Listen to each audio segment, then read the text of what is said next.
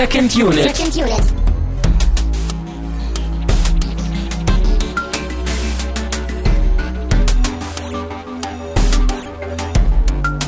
Herzlich willkommen zu einer neuen Ausgabe von Second Unit. Mein Name ist Christian Steiner und ich habe bei mir Adam Mut, ähm, Mann, Tamino Mut.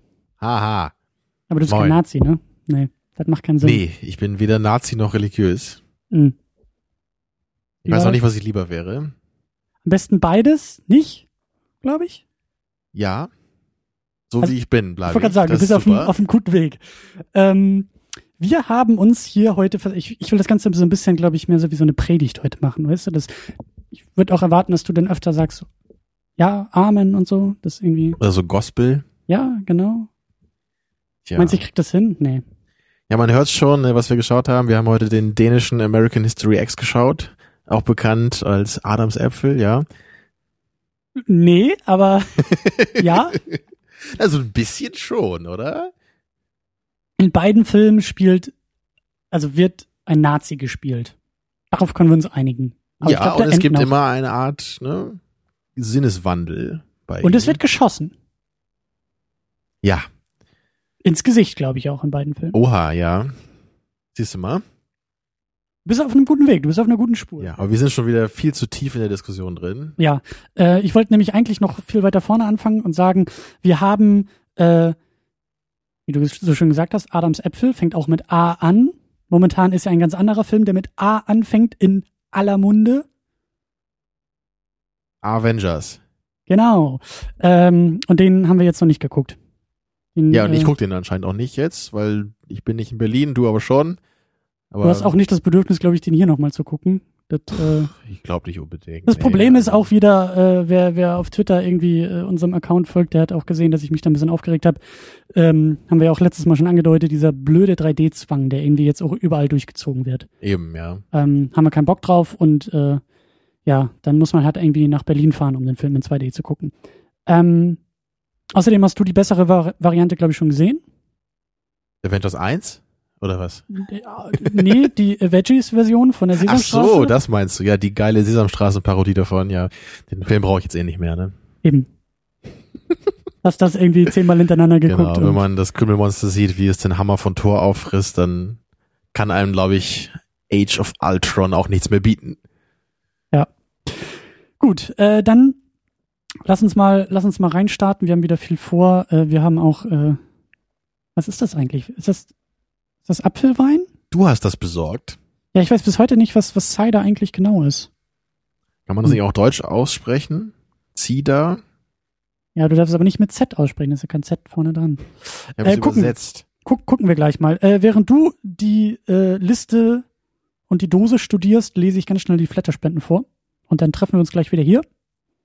Eins, zwei, drei und los. Wir wurden bespendet von Leuchti Tinkengill, dem Logenzuschlag und anonym zu unserem Aufruf. Logenzuschlag. Das ist ja schön, dass, dass durch den auch mal was Gutes in die Welt kommt. Ja. Äh, Wir wurden halt bespendet zu diesem Aufruf, den ich dann neulich aufgenommen habe, äh, nämlich Avengers in Berlin zu gucken. Wenn ihr das hört, äh, klappt das vielleicht sogar noch. Ähm, Tinkengill hat uns zu äh, Rückkehr der Jedi-Ritter bespendet, Leuchti zu Mad Max und dann wurden wir zweimal anonym bespendet zu Mind Game und Back to the Future, ich glaube Teil 2. Und äh, neuer Monat, neue Abos, neue Spenden. Vielen Dank an alle, die uns über Flatter abonnieren. Jawohl. Jawohl. So, und was ist da jetzt drin? Apfel. Steht nur aus leckeren Äpfeln. Und anscheinend ist Cider mit C auch ein deutsches Wort, weil das hier auch hinten drauf steht, so in einem deutschen Satz. Mhm. Ja, also ich bin gespannt. Oh, hier ist auch so ein. Apfel drauf, den du scannen kannst mit deinem iPhone. Vielleicht wird dann irgendwie dir so, ein, so, ein so eine Audiodatei vorgespielt, wie man das ausspricht oder so. Fruchtwein. Ist auf jeden Fall ein Weingetränk. Fruchtwein. Ja. Na gut, dann probieren wir das mal. Auf jeden Fall passt das ja extrem cool, ne? So den, also Apfel ist ja eh klar, ne? Wegen dem Film, wegen des Filmes, wenn meine Oh. Freundin zuhört. Hat sie auch recht mit. Ja, ja, ja, ja. Da darf man auch mal den Grammar Ich verbessere spielen. sie aber auch bei, bei viel äh, unwichtigeren Sachen noch, also geht das schon klar.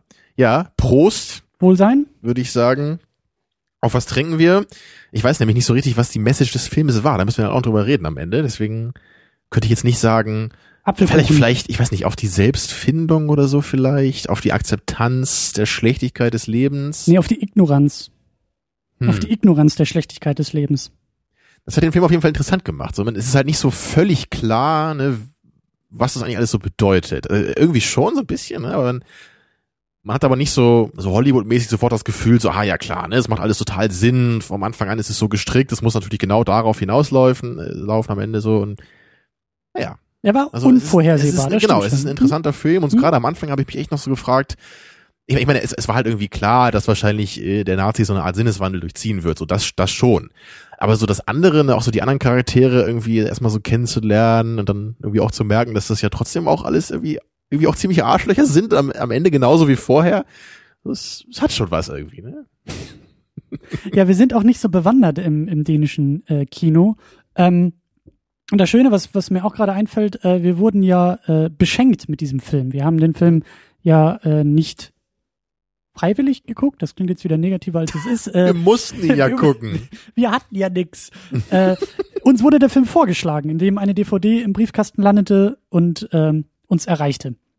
Und deswegen, äh, ich glaube, wir haben damals das Fest hier auch in der Sendung geguckt. Auch schon, glaube ich, Mhm. das ein oder andere Jährchen her. Mm, Und ich glaube, das war es auch schon fast mit dänischen Filmen. Ne? Du kennst so ein bisschen was von Lars von Trier und kennst dich da mehr aus Genau, als ich habe auch, also das Fest war ja von Thomas Winterberg, haben wir damals ja auch drüber gesprochen, er war ja einer dieser Dogma 95 Regisseure ne, mit Mhm. Lars von Trier zusammen. Und ich habe halt auch vor, ich weiß nicht, ich glaube Ende letzten Jahres habe ich ähm, Die Jagd gesehen, auch mit Mats Mikkelsen und auch Mhm. von Thomas Winterberg, der mir auch sehr gut gefallen hatte, so genauso gut wie das Fest wahrscheinlich. Nur war der jetzt halt natürlich ein bisschen schöner in Anführungsstrichen produziert, so, ne? Weil das, das Fest hatte ja echt noch so diese Camcorder-Optik damals Das war was ja, ja, alles Dogma. gewollt war, ne? Also, Das, äh, aber das finde ich jetzt schon, es hat schon irgendwie was, ne? Aber so, wenn man jetzt sich so hinsetzt und einen schönen Film gucken will, dann ist es halt schon so ein bisschen, ein bisschen schäbig, ne? wenn du so diese pixelige Auflösung hast davon. ja, ja. Und das war halt bei Die Jagd halt nicht so. Und also der war halt wirklich sauschön gefilmt mit äh, guter Musik und, und allem, was man so will. Ja, aber ansonsten habe ich jetzt auch nicht so die riesige Erfahrung, was skandinavische Filme angeht. Ich meine, ich, ich habe mal dieses Original von Insomnia gesehen. Ne? Ich habe das, ich habe den das Original äh, hier Verblendung habe ich gesehen, ne? vom Girl Mhm. with the Dragon Tattoo, das Original und vielleicht noch ein paar andere Filme, an die ich mich jetzt nicht erinnern kann, aber aber so so riesig bewandert bin ich da jetzt nicht in dem Gebiet. Und bei dir ist das wahrscheinlich ähnlich oder noch Weniger, ne? viel, viel weniger. Ich glaube, dass ich bis heute keinen einzigen Lars von Trier Film geguckt habe, Okay. zu meiner Schande. Und Ja, könnte ich auch nicht sagen, ob das was für dich wäre, so, weil ich kann es bei mir selber nämlich nicht so richtig sagen. So manche Filme wie den Antichrist, den mochte ich sehr gerne. Ne, Melancholia ist ja all- allseits bekannt, dass ich mit dem halt nicht so viel anfangen kann, obwohl es vielleicht schon besser geworden ist, jetzt wo ich mehr von ihm gesehen habe, wie mehr von ihm gesehen. von Lars von Trier. Achso, ich dachte Dass ich von mal mehr vom. Film gesehen habe. Nee, nee, Also die ersten zehn Minuten waren scheiße, über den Rest kann ich nichts aussagen. nee. Ja, und dann, ich habe von Lars von Trier halt noch äh, Dogville gesehen, so der war sehr lang, irgendwie ganz interessant, aber irgendwie auch ein bisschen schwierig so. Und äh, der Film, der mich, glaube ich, auch am meisten jetzt so an Adams Äpfel erinnern würde, ist halt Breaking the Waves von Lars von Trier, der auch so eine Glaubensthematik hat und sehr interessante Charaktere. Und es, ich, ich weiß halt auch nicht, ob es so um ähnliche Themen geht da, vielleicht schon, ne? so ein bisschen um Schuld irgendwie und eben das Verhältnis von Mensch zu Gott und sowas. Das ist ja hier auf jeden Fall auch drin im Film. Und ich hatte, glaube ich, auch ähnliche Probleme dann mit Breaking the Waves, wie es hier auch war. Obwohl ich beide Filme mochte, aber irgendwie so, sie waren so ein bisschen schwierig für mich am Ende und das, das erarbeiten wir heute, woran das lag. Ja, wir machen wieder Therapiesitzungen, aber äh, Gruppentherapie, nicht nur Einzeltherapie, weil äh, Mhm. mir geht's mir geht's da ähnlich wie dir. Du Ähm, mir heute die Beichte ab, möchtest du sagen? Deswegen wollte ich das alles ja auch eher wie eine Predigt, Predigt Mhm. hier aufziehen. Das, äh, deswegen gibt's auch den Apfelschnaps. Ähm, Der ist übrigens ziemlich cool, muss ich sagen. Also Ja. das gefällt mir. das, äh, das ist auch ein richtiges Termino-Getränk, glaube ich. Ja, So ein- Leicht, äh, leichten Alkoholgehalt, aber immer noch sehr fruchtig dabei. Ja. Schön aus der Dose, wie es sein muss. Ja. Wie der Whisky Cola damals. Mit dem alles anfing, ja. Mit dem alles anfing.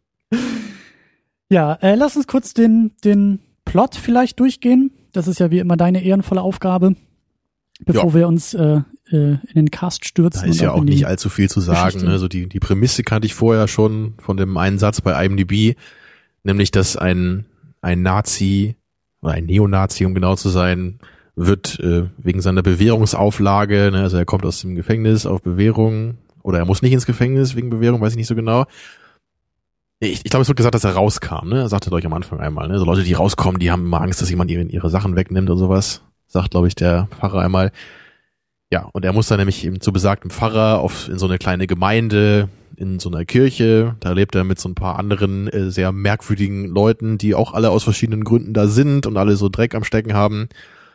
Ja, und wie das immer, immer so ist in so einem Setting, ne, am Anfang wehrt er sich total gegen alles, will natürlich überhaupt nichts mitmachen da und ist gegen alles natürlich, was der Pfarrer macht und was die anderen machen. Aber im Laufe des Films ne, ändert sich das alles so ein bisschen und wir lernen die anderen Leute auch ein bisschen mehr kennen, was die alles für Probleme haben und was alles schief läuft in ihrem Leben und beim Pfarrer eben am meisten sogar. Ne? Hast du einen anderen Film geguckt? Da läuft doch gar Wieso? nichts schief im Leben. Da ist doch alles super bei denen. Dem Pfarrer geht's gut.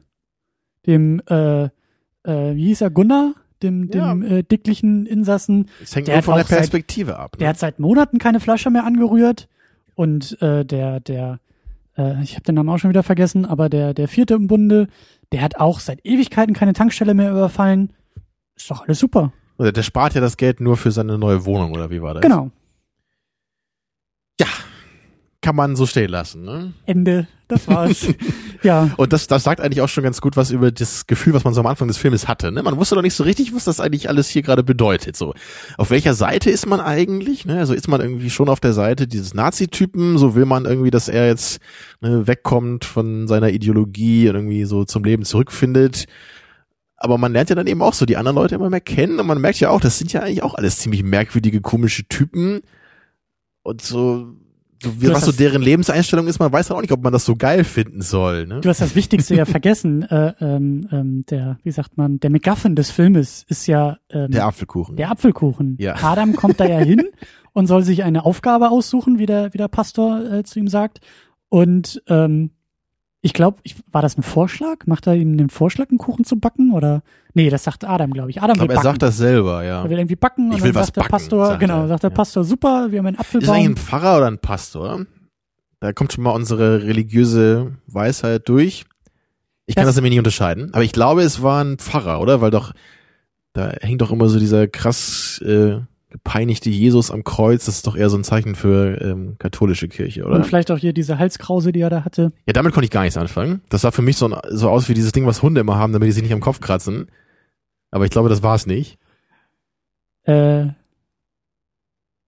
ja, die haben das aber, glaube ich, auch aus anderen Gründen. aber egal. Ähm, Also du mh, weißt es auch nicht hundertprozentig. Nee, einigen wir uns auf Geistlicher? Das finde ich gut, ja. Gut, dann ist es ein Geistlicher. Ich werde den Fehler wahrscheinlich noch fünfmal wieder machen, aber äh, wir meinen einen Geistlichen. Einen christlich-geistlichen. Da, darauf können wir uns ja auch einigen. Mhm. Ähm, genau, äh, gespielt von äh, Mats Mikkelsen als Ivan. Ja, und du wusstest eben nicht mehr, dass er bei James Bond dabei war. Doch. Ich habe das eben nochmal gesagt hier in der Pre-Show und du meinst, hä, was? Ich hatte nur gerade überlegt, ich musste chronologisch rückwärts die James Bonds durchgehen, hab bei Skyfall angefangen und bin da hängen geblieben, weil ich nicht wusste, ob er da irgendwie rumrannte oder ob das davor. und bevor mein sehr langsames Gehirn noch weiter zurückgehen konnte, weil Genau. Casino Royale ist ja Endlich weit in der Vergangenheit ist der Film, ja. so, da hast du schon gleich die Antwort hinterher geliefert. Also ich wäre auch selber dahin gekommen. Das ist als Pädagoge, als zukünftiger Lehrer äh, keine gute Idee. Du hättest mir 20 Minuten Zeit geben müssen und dann hätte ich die Antwort auch gefunden. Tja. Ja, und wie eben schon gesagt, er spielt ja auch bei dem Die Jagd mit. Weißt du, worum es da geht? Nee.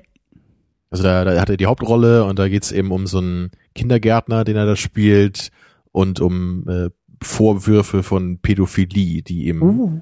äh, da ne, von so einem Kind vorgeworfen werden. Also sehr interessantes Drama und so diese. Lohnt sich der denn wieder? Auf jeden Fall, ja. Also den, ich, weiß nicht, ob ich ihn besser fand als das Fest, aber auf, auf jeden Fall nicht schlechter, sagen wir es so. und das Fest, da war ich schon ziemlich beeindruckt von. So, also haben wir damals ja auch gesagt, ne? Ja, so diese, ja, ja. diese Rohheit irgendwie dabei, so diese Ehrlichkeit, die das Ganze auch hatte und dann mit dem Ende, was halt wirklich sehr gesessen hat auch.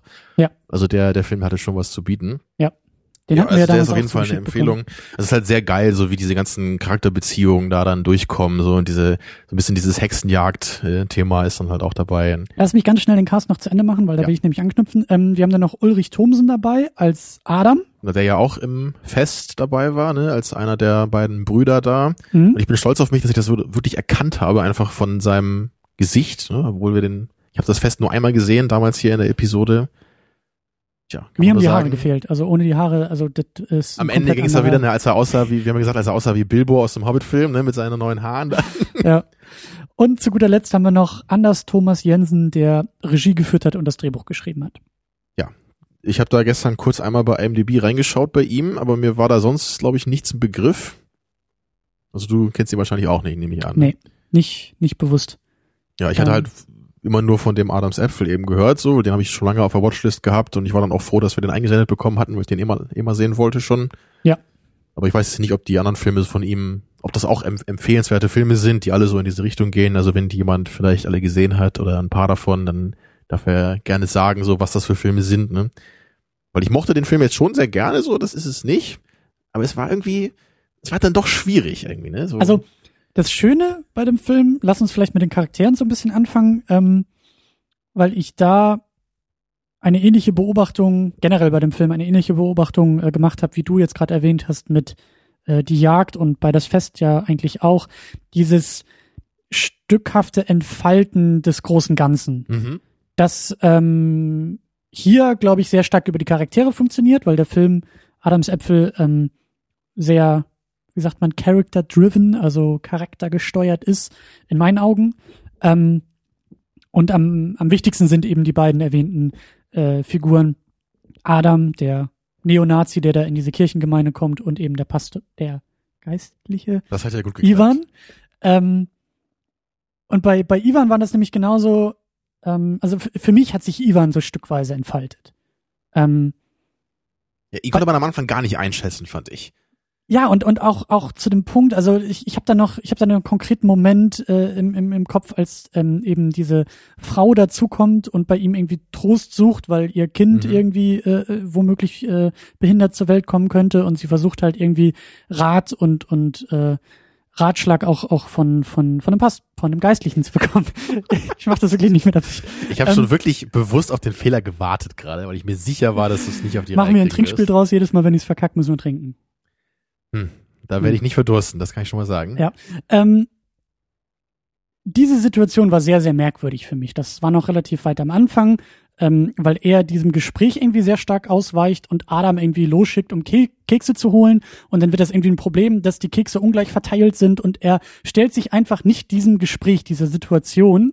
Ähm, und ich konnte auch nicht so ganz zuordnen, was der Film jetzt gerade mit mir will. Ist das jetzt irgendwie so ein bisschen auf, auf Humor äh, gemünzt? Also ist das jetzt einfach nur eine absurde, lustige Situation, dass diese Dreiecksrelation in dem Raum zwischen Adam, Ivan und dieser Dame so kaputt ist, so keiner redet miteinander und alle aneinander vorbei?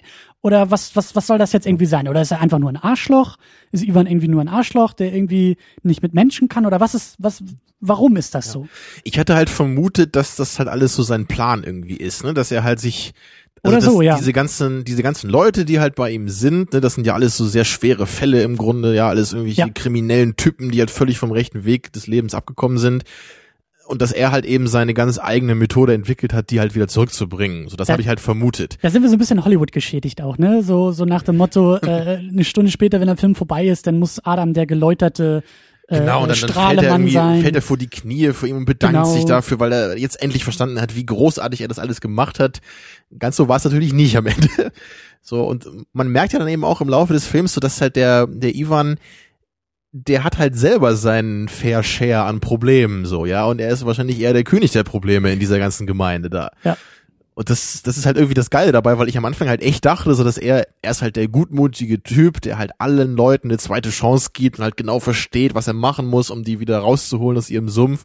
So ist es ja überhaupt nicht so, ne? Er ist ja einfach nur, Ja. er, er muss halt, was wir ja später rausfinden, einfach alles abblocken, ne? weil er halt in seinem Leben hat er halt so viele Schicksalsschläge erlitten, das ist ja wirklich schon, schon komisch in dieser Hinsicht. Also es ist wirklich, das ist ja auch das Ding eben bei so einer schwarzen Komödie. Man muss ja wirklich darüber lachen, was ihm alles passiert ist, obwohl das natürlich super schrecklich ist. Ja. Ne, Seine Frau hat sich umgebracht, weil sie mit dem äh, behinderten Kind von Nein, ihm nein, nein, beiden nein, sie hat ja aus Versehen kam. zu viele Tabletten genommen, weil das Kind ja die Tabletten in die Süßigkeiten gepackt anstrengend mit hat. dir heute. Tja, ne? Und wir haben uns ja auch gefragt, ob dieser eine ältere Herr in dieser Gemeinde, ne, der dann ja auch stirbt, ob das vielleicht sein Vater war, weil wir ja auch äh, gehört haben, dass er als Kind eben missbraucht wurde. Und das, also es, wird, glaube ich, nicht genau gesagt, ob es sein Vater ist oder nicht. So, das hattest du halt vermutet beim Schauen und ich finde schon, dass es Sinn macht. Also gerade wie die beiden am Ende nochmal so am Bett miteinander umgehen, ne, als der dann stirbt und er dann sagt so, ich habe eigentlich überhaupt nicht verdient, dass du dich nochmal um mich kümmerst hier, was ich so für schreckliche Sachen gemacht habe früher. Mhm. Also es würde schon sehr gut passen eigentlich. Und das Schöne ist eben bei, bei ähm, Ivan, bei ihm am deutlichsten, ähm, dass wir, wir haben eine Diskrepanz zwischen Informationen, die wir bekommen und der Realität, in der diese Figuren leben. Und Ja. am Anfang, der Film eröffnet ja eigentlich nur, wie jeder Film, ne? Wir werden ja reingeworfen in eine Welt, die wir noch nicht kennen, mit Figuren, die wir noch nicht kennen, die wir uns langsam erschließen. Und Ivan ist derjenige, der uns eigentlich diese Welt erschließen Genau, soll. und deswegen Er glauben wir ihm erstmal auch. So, Genau, ne? er liefert uns die ganzen Informationen mündlich und sagt, so und so, jeder, der hier in unsere Kirchengemeinde kam, wird irgendwie als geläuterter Mensch Genau, wieder der, in die der, Welt der Gunnar entlassen. ist jetzt seit 20 Monaten trocken oder so und denkt man natürlich erstmal, oh, das ist ja super, ne? Er Genau. hat es ja voll drauf hier. Und dann denkt man, oh, ich bin jetzt gespannt, wie er wohl diesen Nazi jetzt auf den richtigen Weg zurückbringt. so Genau, mit welche einem Lektion, tollen Plan. Ja, welche Lektion des Lebens und der Menschlichkeit und wenn es ein Hollywood-Film gewesen wäre, dann wäre dieser Film auch genauso weitergegangen. Aber ist es halt nicht. Und Wäre vielleicht so ein bisschen wie, wie Robin Williams, ne, im Club der Toten Dichter hier. So, Ja, so, genau. so ein Typ irgendwie, ne? So Genau. jemand, der halt so der, der Menschenversteher ist und der halt weiß, wie er Leuten irgendwie so das, das Feuer des Lebens wieder einhauchen kann. So. ähm, da will ich noch einen, einen, einen neu geprägten Terminus technicus äh, bei uns aus der Sendung dazu holen. Der lebensbejahende Scheiß. Wenn es sich gelohnt hat, Mindgame zu gucken und zu besprechen, dann um wenigstens diesen Begriff herauszuarbeiten, lebensbejahender Scheiß. Und das ist eigentlich das, was wir, glaube ich, beide in diesem Film erwartet haben in Form von Ivan. Ja. Dem Geistlichen. Also vor allem habe ich das am Anfang eher so in so einer direkteren Form erwartet. So, ich, ich würde halt schon insgesamt sagen, dass der Film irgendwie das ja auch so Ja. rüberbringt Ja. am Ende, aber eben über den Umweg letztendlich. Ja. Ne? Und das, das war halt das, was ihn halt sehr schön gemacht hat und dadurch halt auch viel besser funktioniert, so als Ja. ne, um, über den einfachen Weg.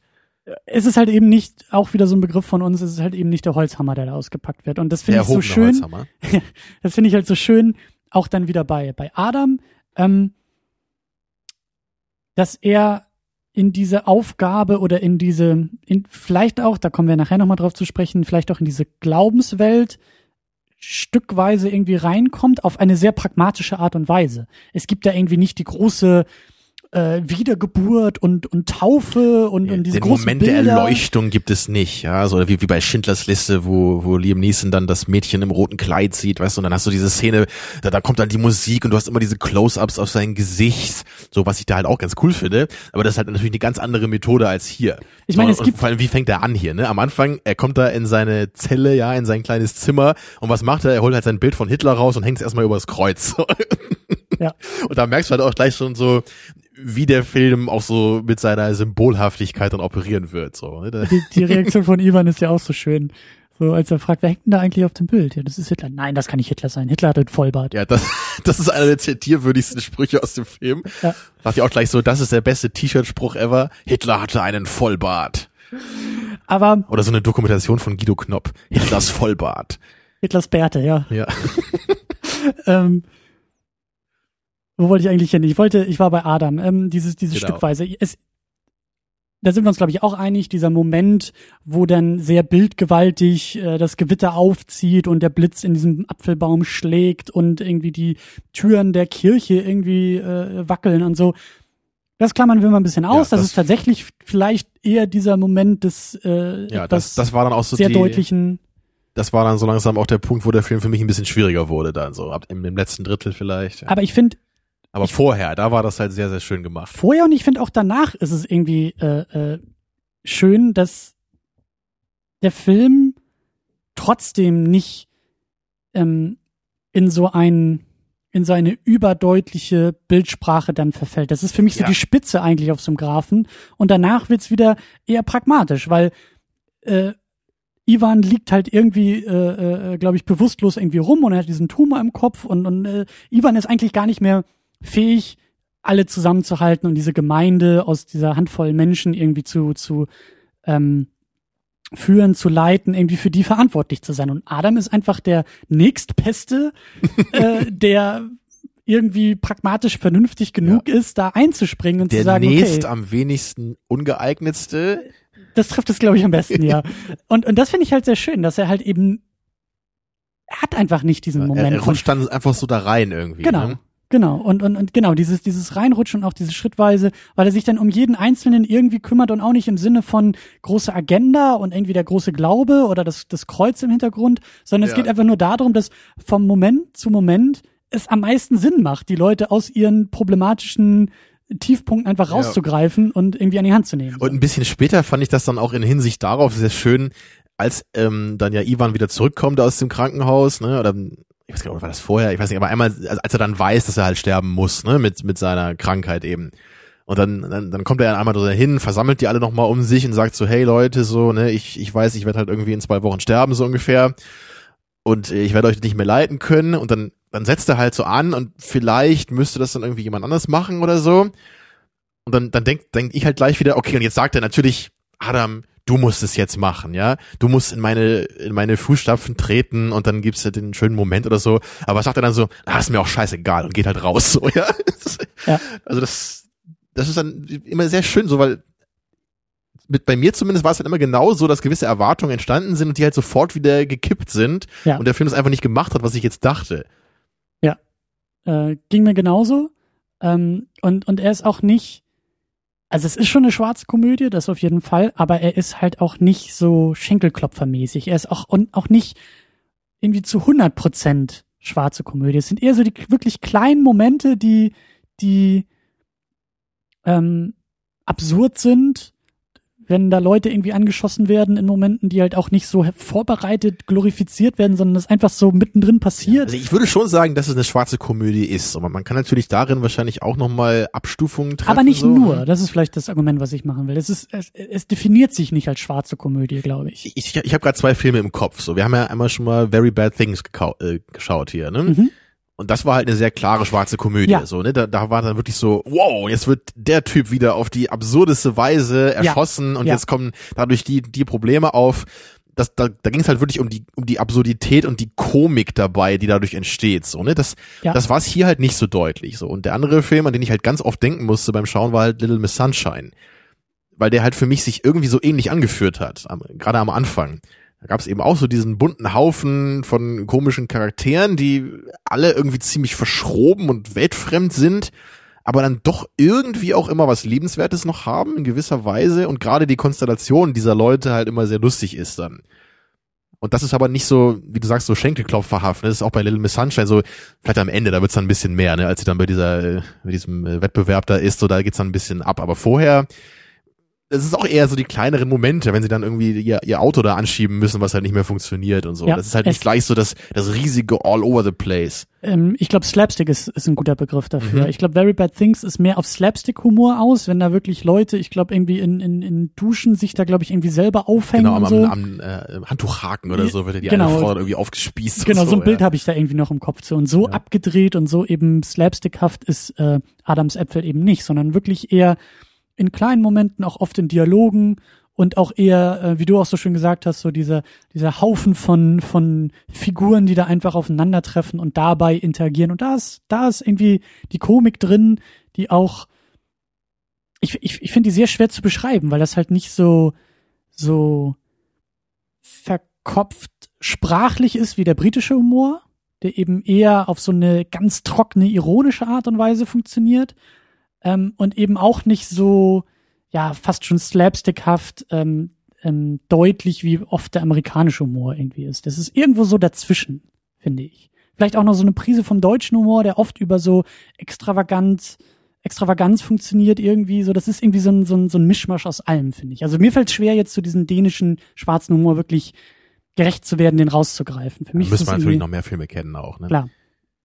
Ähm, genau, aber, aber es, äh, wie du auch so schön gesagt hast, das funktioniert, um, um auch bei mir, bei dir auch, äh, unvorhersehbar zu bleiben. Der Film ist Ja, irgendwie genau.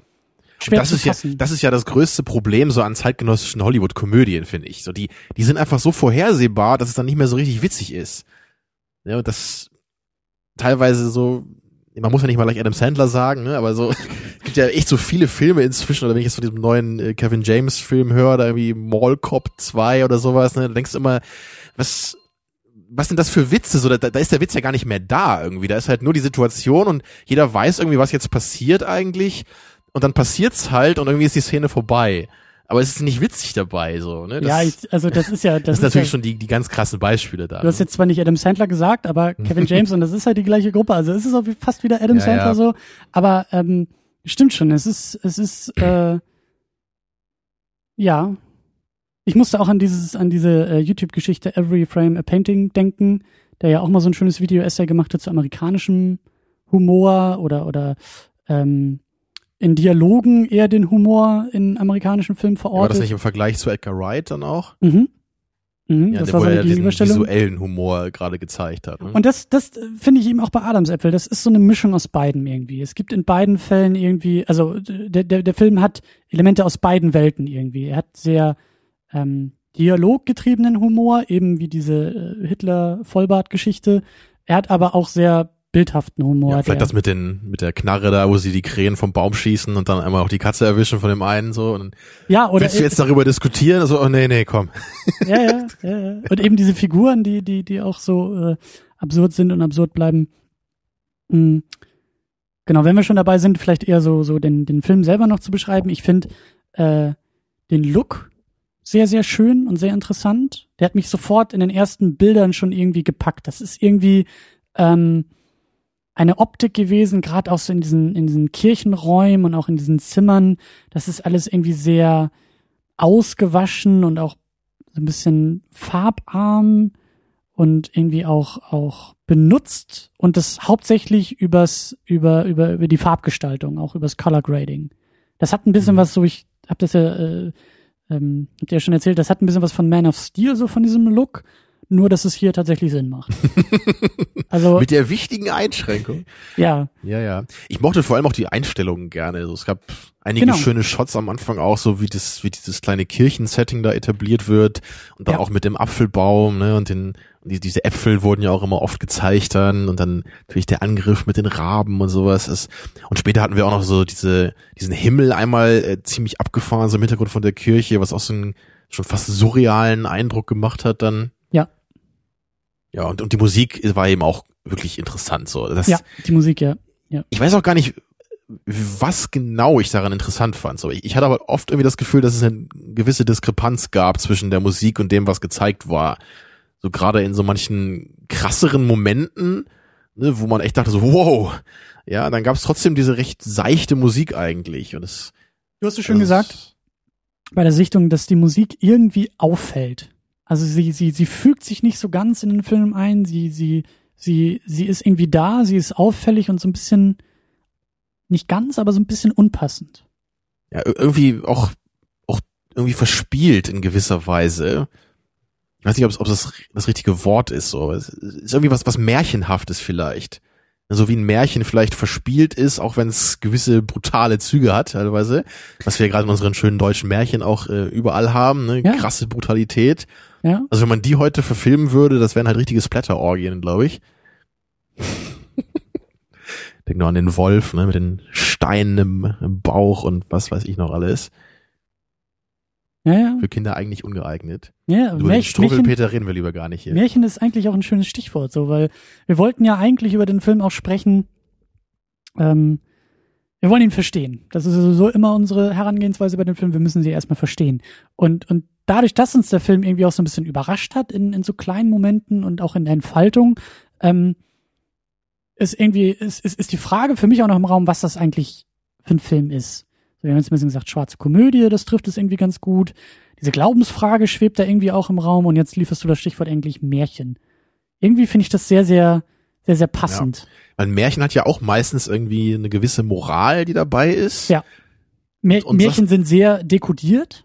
Sie sind sehr, äh, ähm, Meinst du ähm, kodiert jetzt, oder? Ja, Entschuldigung, kodiert, ja. Wir müssen sie dekodieren. Äh, so ja. Ja, der, der Apfelwein steigt mir schon. Ähm, Oha. Ja. Ich muss ja mehr trinken, weil ich ja immer Pastor sage. Okay, Testfrage. Ist Ivan ein Pastor oder ein Priester, Christian? Ich glaube, er ist ein Mönch. Falsche Antwort. Achso. Du bist betrunken. Äh, ähm, wo waren wir bei den kodierten Märchen, genau? Und das, das, das ist irgendwie, ich glaube, da sind wir uns auch einig, oder? Dass der Film irgendwie kodiert ist. Ja, also vor allem so gegen Ende oder, oder fast vorm Ende, wie ich immer so schön sage, im vierten Fünftel. ne, so.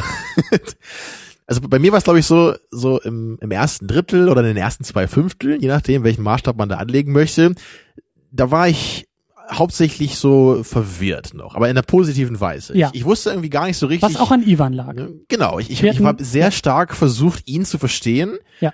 So, eigentlich genauso auch, was man ja auch mit den Augen von Adam eigentlich so macht, weil Adam hat ja auch so ein paar Ideen und dann einmal holt er sich ja die Knarre von seinem Nazi-Kumpel so und man so, jetzt mache ich mal ein bisschen Eindruck auf die Jungs, so jetzt ziehe ich meine Knarre raus, ne, und das, das klappt ja alles immer überhaupt nicht, wie er sich das halt vorstellt, weil alle dieser Leute immer so völlig anders auf dieses, äh, auf diese Situation dann reagieren, wie er sich eigentlich vorgestellt hat. Und was ich da irgendwie auch, auch sehr, sehr lustig fand einmal war, als halt wirklich der, der Adam dann einmal so richtig auf Ivan eindrischt, weil er irgendwie keinen Bock mehr darauf hat, ne, auf dieses ganze äh, mhm. Gerede und immer um den heißen Brei herum und so, und dann verprügelt er ihn halt richtig und geht halt weg und redet dann mit diesem Gunnar in einem anderen Raum und ja. plötzlich kommt halt Ivan rein, Blut überströmt mit gebrochener Nase und sagt halt nur ganz trocken so, Jungs, sorry, ich, ich muss echt mal ins Krankenhaus fahren so und soll ich dir noch was mitbringen so? Ja, also total ja. geil, weil es überhaupt nicht darauf reagiert, dass halt Adam gerade im Raum ist, der ihn halt fünf Minuten vorher total verprügelt hat so. Ja. Also es gab immer diese Situation und ich war da halt genauso verwirrt wie Adam dabei, weil ich immer verstehen musste, okay, was, was ist die Tour von Ivan hierbei, ne? Ja. Und so ein bisschen später kriegst du es dann ja langsam raus. So, du erfährst ja dann immer mehr auch, Adam erfährt auch immer mehr, ne? So, okay, der Ivan, der hat anscheinend selber einiges einstecken müssen und dann irgendwann merkst du, okay, er muss halt dieses, äh, diesen Selbstschutz irgendwie aufrechterhalten, er kann sich das nicht eingestehen. Ja, und sonst bricht halt seine Welt zusammen. Dieser Tumor, ne, würde ihn halt umbringen dann. Als, als, als Adam da mit diesem Arzt redet, da, den ich ja. auch sehr, sehr lustig fand, äh, mit der Synchronstimme von Mr. Richfield von den Dinos, die ich auch sehr gerne mag. Ja. Genau, also da waren wir dann an diesem Punkt. Und bis dahin war ich halt ziemlich begeistert von dem Film, muss ich sagen. So, das waren wahrscheinlich so die ersten drei Fünftel, ja. Das war, da war ich wirklich super. Da würde ich sagen, das war wahrscheinlich genauso cool wie das Fest auf eine ganz andere Weise. Mhm. Aber da dachte ich schon wieder, hey, das ist ja schon wieder so ein richtig cooler skandinavischer Film, wo ich voll hinterstehen kann. Und dann wurde es für mich halt ein bisschen schwieriger. Also was in die Richtung Breaking the Waves auch ging, so ähnliche Probleme, die ich da hatte. Dann gab es halt einmal diesen diesen Dialog dann, ne, wo es dann um dieses Buch Hiob geht, ne, wo wo dann Adam irgendwie dann Ivan sagt so nein, es ist nicht Satan, der dich prüft, sondern es ist Gott, der dich prüft, weil Gott dich hasst und dann dann dann äh, bricht Ivan zusammen und danach äh, bricht irgendwie das Gewitter draußen los und die Türen schlagen auf, ne, der Blitz schlägt in den Baum ein.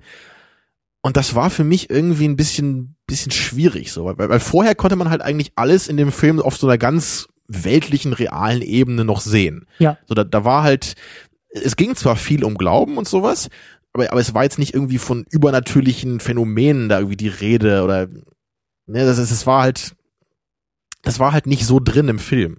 Aber dann plötzlich kam es halt schon eher so dann in die Richtung, okay, das Buch schlägt halt immer auf der gleichen Seite auf, wenn er es runterfallen lässt, ne, das komische Gewitter bricht los der Baum, es halt es sehr, ist immer was mit dem Baum. Es sind erst die Raben da, dann die Würmer. Aber genau das, so, ne? Also die Raben und die Würmer, das kann man sich ja irgendwie so noch erklären. Das könnte ja einfach zufällig auch passieren. So, aber dann später so mit diesem Gewitter, das, das war mir dann einfach ein bisschen zu übernatürlich. Und dann, dann hat mich der Film so ein bisschen verloren, glaube ich, weil dann, dann wurde es vielleicht für mich zu märchenhaft. So, oder es war halt dann, das war halt eher diese etwas unglaubwürdigere Seite dieser Geschichte. Und ich weiß nicht, ob ich das so gerne gehabt habe dabei. Ich glaube nämlich eher nicht. So, weil es der Film am Anfang eben nicht war. Da war es nur so wie bei Little Miss Sunshine, so auf dem Boden geblieben, natürlich abgedreht und lustig und grotesk, aber nicht übernatürlich dabei. Oder, oder der Verdacht, dass irgendwas Übernatürliches hier passieren könnte, kommt da ja gar nicht auf bei Little Miss Sunshine. So, ist ja, ja, ja, ist ja auch in der Geschichte überhaupt kein Teil. Ne? Aber das, das finde ich irgendwie schöner, wenn das, wenn das in unserer Welt einfach bleibt, glaube ich.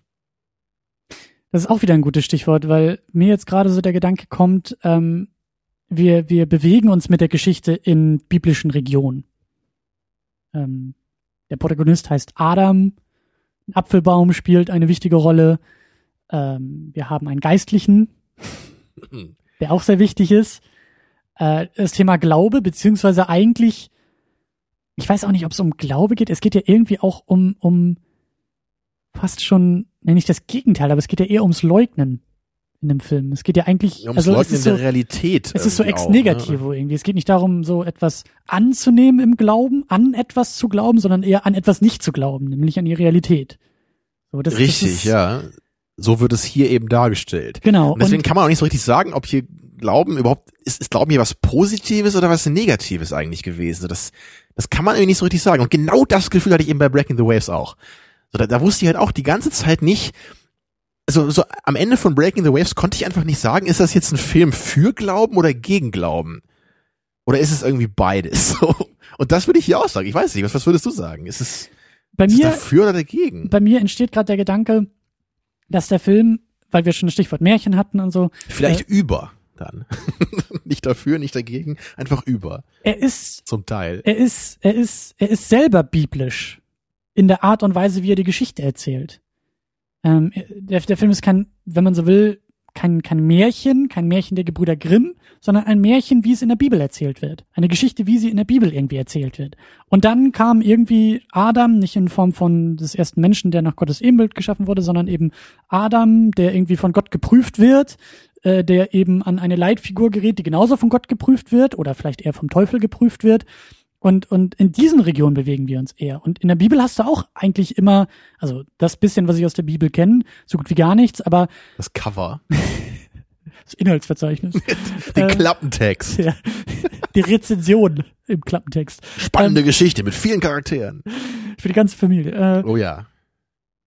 aber biblische Geschichten funktionieren ja tendenziell auch so. Ich meine, äh, die die die äh, Hiobs-Geschichte wird auch irgendwie da äh, rezipiert im Film selbst, wo es ja auch irgendwie darum geht, dass äh, Hiob doch auch irgendwie von Gott geprüft wird, von also in Form von von Schicksalsschlägen und so ähnlich nehme ich diesen Film irgendwie auch wahr. Der hat, du hast es ja schon übernatürlich genannt, der hat eine übernatürliche Komponente. Der hat eine göttliche Komponente irgendwie. Die Frage ist natürlich, wie gehen wir als Rezipienten jetzt irgendwie damit um? Ähm, Mhm. Du hast ja, das ist eigentlich auch unser, unser Thema, glaube ich, worüber wir reden wollen, so dieses, ähm, wie interpretieren wir Filme oder wie, wie, wie sehen wir Filme, wie lesen wir Filme ähm, und, und wir haben Schwierigkeiten, da einen, einen Gegensatz aufzumachen. Wir haben es jetzt einfach mal aufgeteilt in eigentlich und uneigentlich. Also ist ein Film direkt oder indirekt? Ist er, ist er Tatsachen, eine, eine Tatsachengeschichte oder ist er eher eine Metapher, eine Allegorie, eine, ein, ein Märchen? Ähm, diese, diese schwammigen Gegensätze, um, um die geht's uns irgendwie.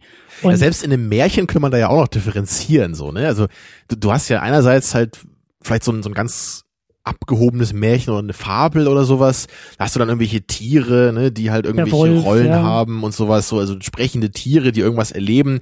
Da ist halt ganz klar so, okay, das ist halt eine Allegorie für irgendwas, so, ne? das, das steht für irgendwas. Und darum geht's dabei. So, da, das ist der Witz dieser Geschichte letztendlich, dass dem Zuschauer in einem anderen Gewand was gesagt wird. Ja, oder Animal Farm oder sowas. Ja, weiß nicht, ob du das kennst, aber solche, solche Sachen halt. Da siehst du halt ganz deutlich so klar, ne? Darum geht's. Und dann gibt's halt eher so eine Geschichte, wo man sich zumindest fragen kann, so was ist eigentlich jetzt der, der Kern davon? Ne? Ist der Kern die Geschichte selbst? Also eine Geschichte, die hier und da passieren könnte in unserer normalen Welt. Da geht es einfach um Leute und was die erleben. Und das kann vielleicht für uns spannend sein. Und wir, wir wollen einfach diese Geschichte an sich erleben. Ne? Das wäre so die, die andere Seite davon. Natürlich kann bei so einer Geschichte dann auch noch so eine weitere Deutungsebene dann da kommen. Aber da bräuchte man dann für meinen Geschmack immer so ein bisschen mehr Interpretationsleistung erstmal. Das springt einen nicht so an, weil man nicht sofort sieht, oh, das ist ja hier ganz anders ne, als alles, was wir sonst so kennen in unserer Welt. Ne, Ich hoffe, man versteht da ungefähr, was ich meine. Mhm. Und der Punkt war halt eben, dass für mich am Anfang der Film halt eher das eine war und am Ende dann wieder eher das andere. Ne, am Anfang eben war es die für mich realistische, glaubwürdige Geschichte, vielleicht mit ein bisschen übertriebenen Charakteren, aber immer noch ist man in dem Modus, okay, ich stelle mir schon irgendwie noch vor, dass das in unserer Welt spielt, dass da irgendwie unsere Gesetze gelten, ne, solche Sachen. Aber später wurde das dann halt irgendwie immer abgefahren. Also da kam dann erst eben dieser, dieser Gewittermoment und danach dann auch diese Szene, als diese Nazi-Truppe dann da bei der Kirche aufmarschiert und dann, dann zieht ja dieser eine äh, Araber ist es, glaube ich, oder was war der, ne? Der, der zieht dann auch plötzlich die Knarre und schießt den einen an und irgendwie die Leute reagieren halt so ganz komisch darauf. Das interessiert irgendwie keinen und dann er schießt ihm irgendwie ins Bein und, und so, okay, und dann gehen die halt weg und dann schießt er den anderen nochmal an, aber eine Szene später kommt er dann irgendwie trotzdem wieder mit einem Verband, so das war dann eher so die Sin City Logik, ja, so okay, der ist nicht tot und, und später ja genauso, ne, mit dem dann, dann kriegt halt der Ivan die ja. Pistolenkugel in den Kopf und der Tumor wird äh, erschossen und er ist dadurch wieder geheilt. Der Arzt selber sagt ja auch so, okay, ich ich hau jetzt ab aus diesem Ort, so ich glaube an die Wissenschaft, das ist mir hier zu viel. Und so ein bisschen war das auch so meine Einstellung dabei irgendwann so, ja. und ich dachte so, gut, ich mach den Film jetzt nicht aus, aber irgendwie verwundert mich das ein bisschen oder stört mich das ein bisschen, weil ich das Level vorher eigentlich lieber mochte. Dann eher so diese Form oder die, die Form des Märchens, die da ein bisschen weiter zurückbleibt, ne, und wo man erstmal selber dann die Allegorie drin suchen muss. Da, da, also ich habe mir aufgeschrieben, ich habe mir auch die Frage aufgeschrieben, worum geht's eigentlich in dem Film und habe einfach mal so ganz schnell zwei Stichworte mit Fragezeichen versehen, die in Frage kommen würden. Geht es um Glaube? Dann wären wir losgelöst irgendwie von Tatsachen, dann wären wir losgelöst von von der Handlung irgendwie und würden so etwas etwas auf so eine Metaebene irgendwie kommen, dann würden wir die die Moral des Märchens irgendwie so ein bisschen höher suchen, glaube ich. Oder geht's um Freundschaft? Ist das eine Geschichte über zwei Männer, die in Freundschaft zueinander finden? Brauchen wir diesen diesen äh, spirituellen Überbau eigentlich?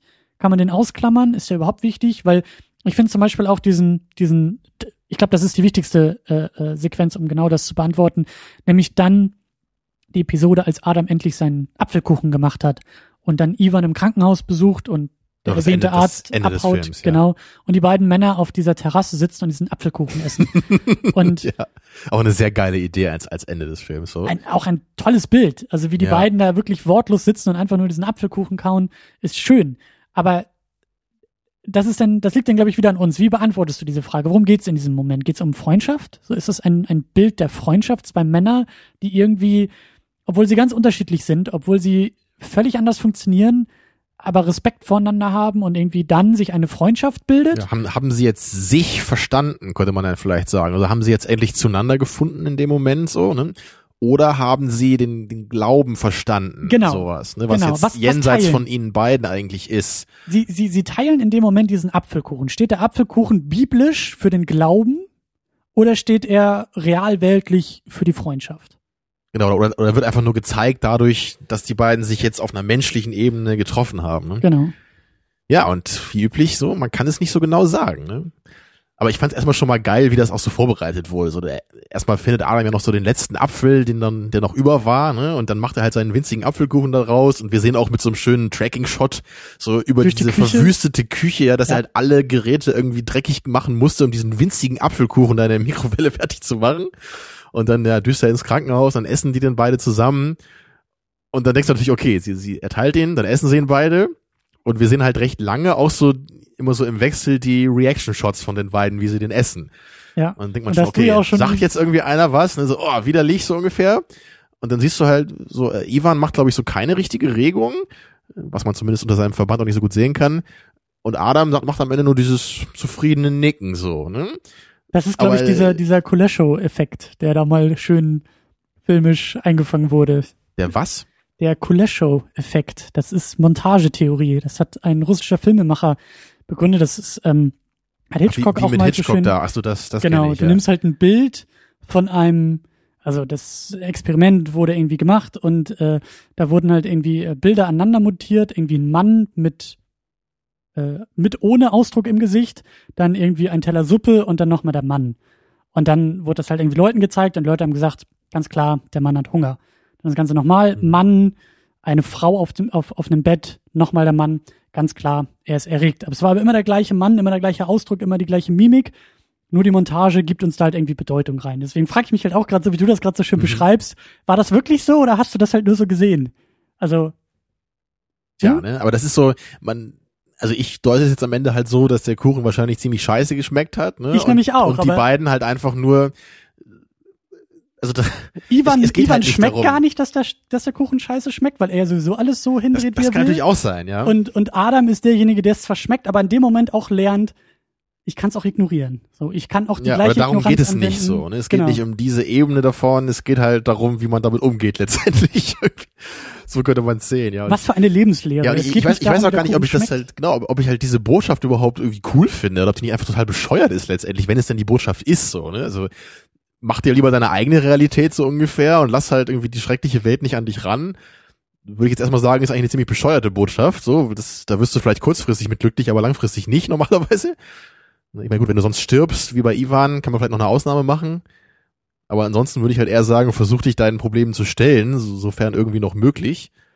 Ne, und also betäube nicht die negativen Auswirkungen davon, sondern versuche sie aufzulösen.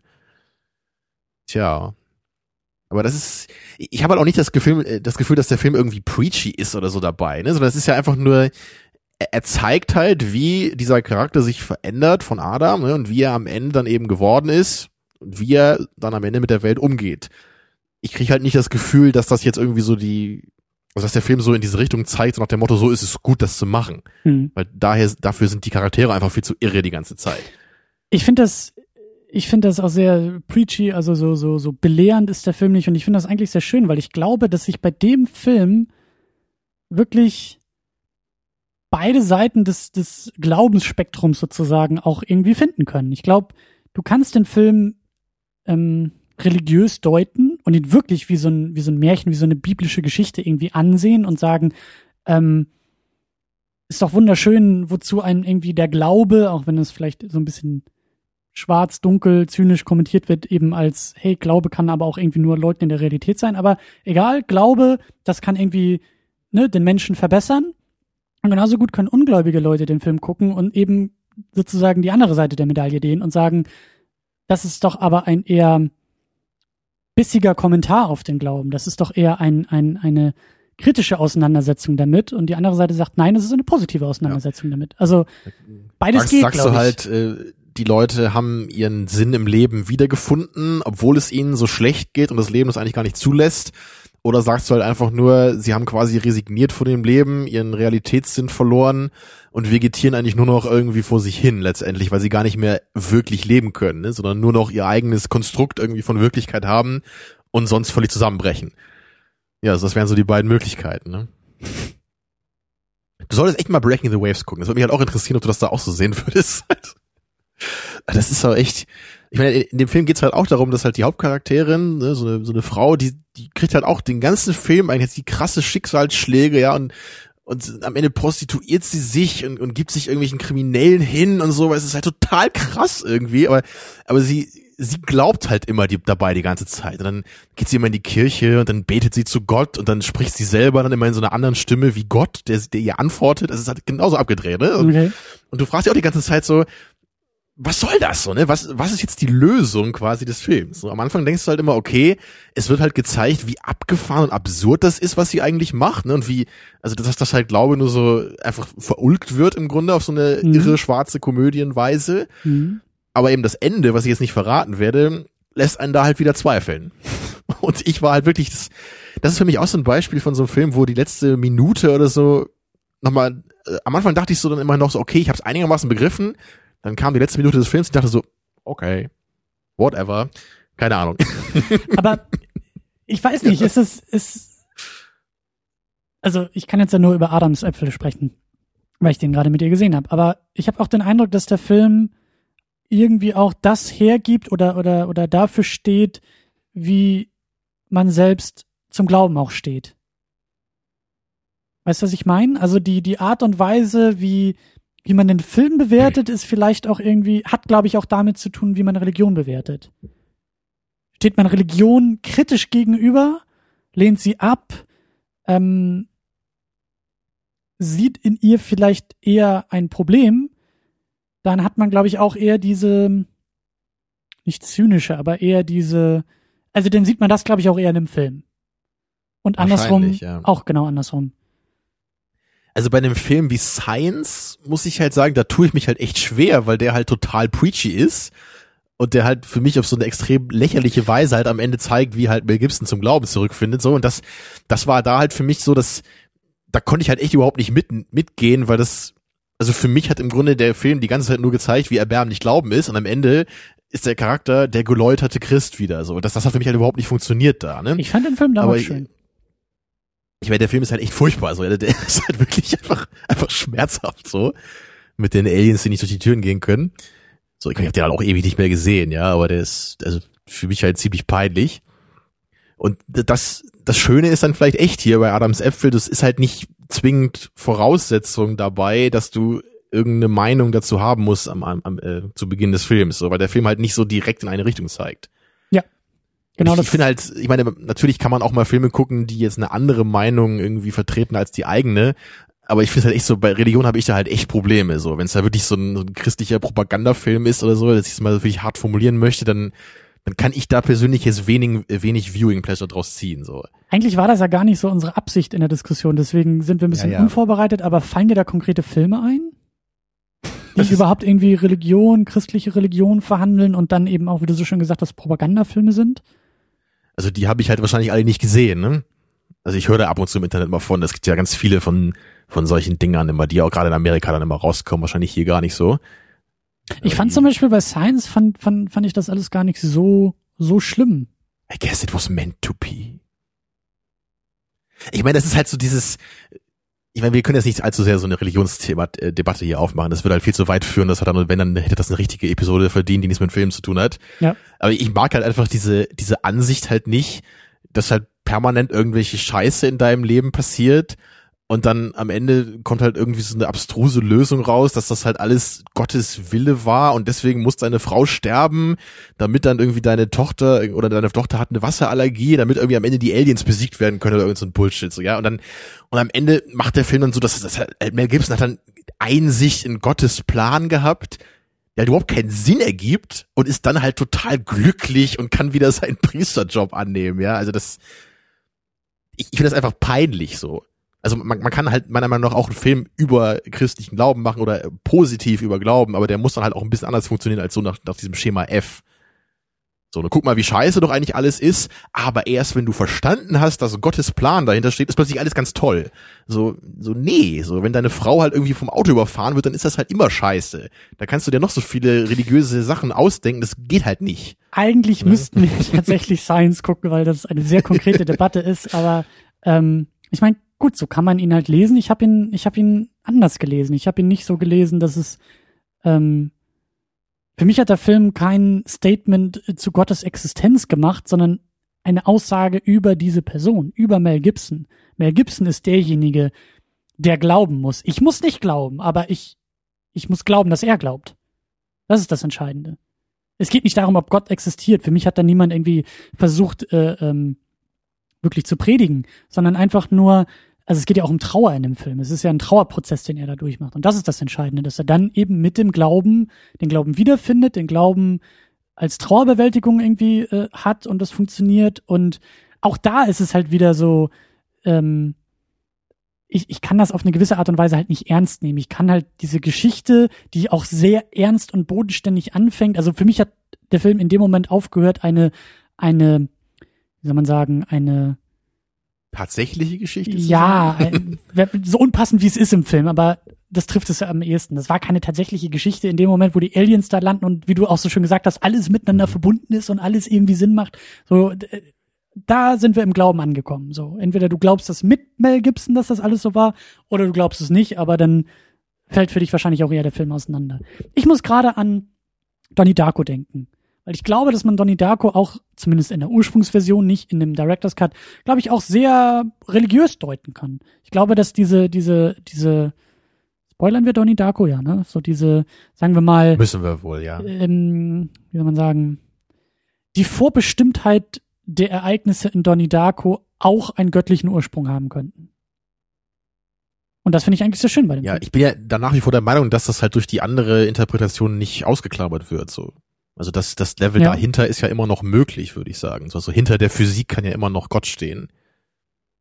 Es wird ja nicht in dem Film plötzlich Gott widerlegt, weil Donny jetzt das Buch über Zeitreisen gelesen hat. Ne, also so ist es dann nicht. Ich meine, ich gebe dir recht, dass man vielleicht mehr so den Vibe dann bekommen würde, weil eben nicht alles genau erklärt wird, so, ne, wie das Ja. alles genau funktioniert mit dem Artefakt und so weiter und so weiter. Ne? Ja. Also auf so einem Level finde ich es dann halt auch okay, ne, wenn das, wenn- also wenn halt wirklich, wenn halt Gott eher so wirklich was Spirituelles bleibt, was Undefiniertes und halt nicht irgendwie so diese konkrete Ausformulierung irgendeiner Religion, Ja. weil da, da bin ich halt einfach überhaupt nicht drin in sowas. Und das finde ich halt einfach relativ unergiebig und ist halt einfach nur irgendein so ein Dogma, was ich halt als Philosoph halt nicht interessant finde. Ja. Eine Sache, auf die ich noch ganz kurz äh, hinaus will, ähm, die ich noch ein bisschen einschränken will, ähm, weil wir das jetzt, glaube ich, so ein bisschen, also diese, diese, dieses Eigentliche und Uneigentliche im Film. Ähm, das ist, glaube ich, keine Sache, die nur etwas mit diesen märchenhaften, religiösen, metaphorischen Geschichten zu tun hat, sondern meine feste Überzeugung ist, dass beide Elemente eigentlich in jedem Film drinstecken. Da haben wir uns, glaube ich, auch schon mal die halt Köpfe eingeschlagen. Das ist halt auch eine schwierige Trennung. Ne? Das haben wir natürlich jetzt erstmal so schön ganz klar getrennt und finde mal einen Film, wo das wirklich so geht wahrscheinlich. Ne? Ich, ich, ich denke zum Beispiel gerade an 12 Angry Men. Ja, also eigentlich eigentlich ein Film, der ganz real ist, der ganz bodenständig ist. Das sind einfach nur zwölf Leute in einem Raum, die über einen Fall und sich unterhalten. Also in, auf, in, in der Hinsicht wäre es halt ein ganz tatsächlicher Film, so ne, ganz realistisch, glaubwürdig etc. Aber wenn man eben mehr drüber nachdenkt, so, dann siehst du halt schon so, okay, jede dieser Figuren steht halt für irgendwas, so, ne? Der Genau, steht halt für genau. eine gewisse Einstellung von oder also über Gerechtigkeit in Bezug auf diesen Fall, so wie man damit umgeht. So der eine hat irgendwie keine Zeit, sich darüber Gedanken zu machen, will zu seinem Baseballspiel gehen. Ne, Der andere Typ verurteilt sofort den anderen und ist sich überhaupt nicht bereit, irgendwie da vom rechten Weg ab, äh, nee, auf den rechten Weg bringen zu lassen und so weiter, ja, und so weiter und so weiter. Ne? Und das, und da geht's halt dann auch wieder darum, so wie, wie guckt man den Film eher? Ne? Guckt man jetzt eher auf diese Konstellation dieser Charaktere und, und versucht die halt sofort zu abstrahieren. Ne? Sagt man so, okay, es geht nicht um diese Figur selbst, es geht nur um das, wofür sie steht. Ja. Ne? Dann wäre es halt eher eine untatsächliche Sichtweise. Wenn man jetzt aber eher drauf guckt, so, okay, es geht um diese Person und diese eine Person, die ist halt genauso, wie sie ist und es geht darum, was jetzt mit dieser einen Person passiert dann, und dann, was daraus dann wieder resultiert für die andere Person, dann ist es eher so eine tatsächliche Geschichte, an der man sich dann auf dieser Weise äh, erfreuen würde. So, Ja. ne? ja. Also das ist halt das, was wir hier meinten mit dem, mit dem Unterschied. Und genau das ist ja eben einfach gerade bei 12 Angry Men auch nicht so ganz klar. Also ne, man, man muss eben gucken, was, was gibt einem der Film eben mehr? Will man das eher abstrakter sehen? Will man da eher was draus ziehen über seine eigenen Gedanken, über Gerechtigkeit und so weiter? Oder geht's halt eher um, um diese coole Konfrontation dieser Leute einfach? So dass halt, es geht eher um den Auf Aufeinanderprall von diesen verschiedenen Sichtweisen dieser Charaktere und man erfreut sich eher daran. So es ist ja beides absolut berechtigt.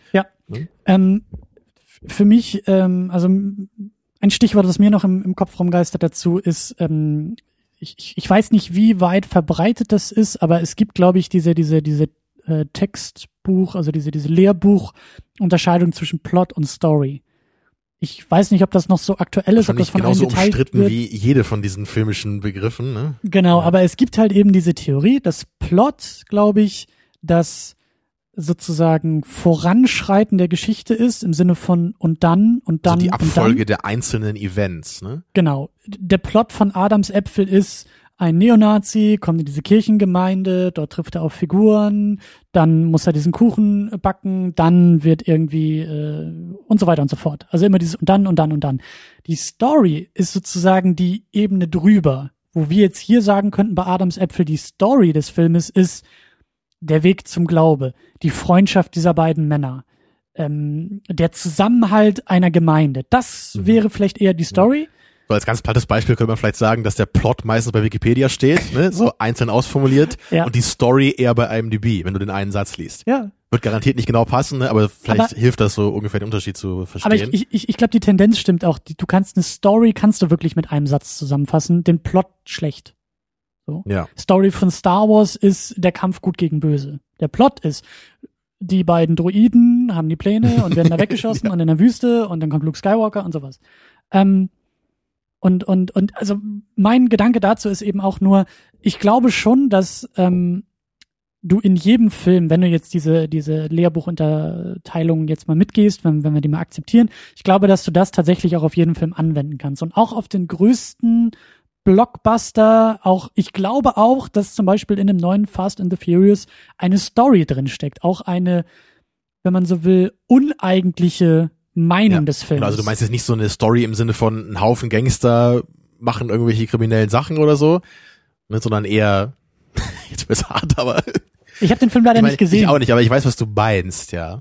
Also irgendwas, was eben jenseits der Geschehnisse im Film eins genau. zu eins irgendwie daraus hervorgehen würde. Und, und, du, hast, du, hast, du hast ein schönes Stichwort auch wieder geliefert, als du gesagt hast, bei 12 Angry Men hinterfragst du jede Figur, wofür steht die? Und genauso kannst mhm. du in jedem Film jede Figur noch jede Handlung hinterfragen. Du hast jetzt eine Handlung, du hast jetzt irgendwie ein Autorennen oder so, ist ein Fast and the Furious, keine Ahnung, ob das so ist nehmen wir mal als Beispiel, dann kannst du auch fragen, wofür steht das? Wofür stehen die Figuren? Wofür steht diese, dieser Moment?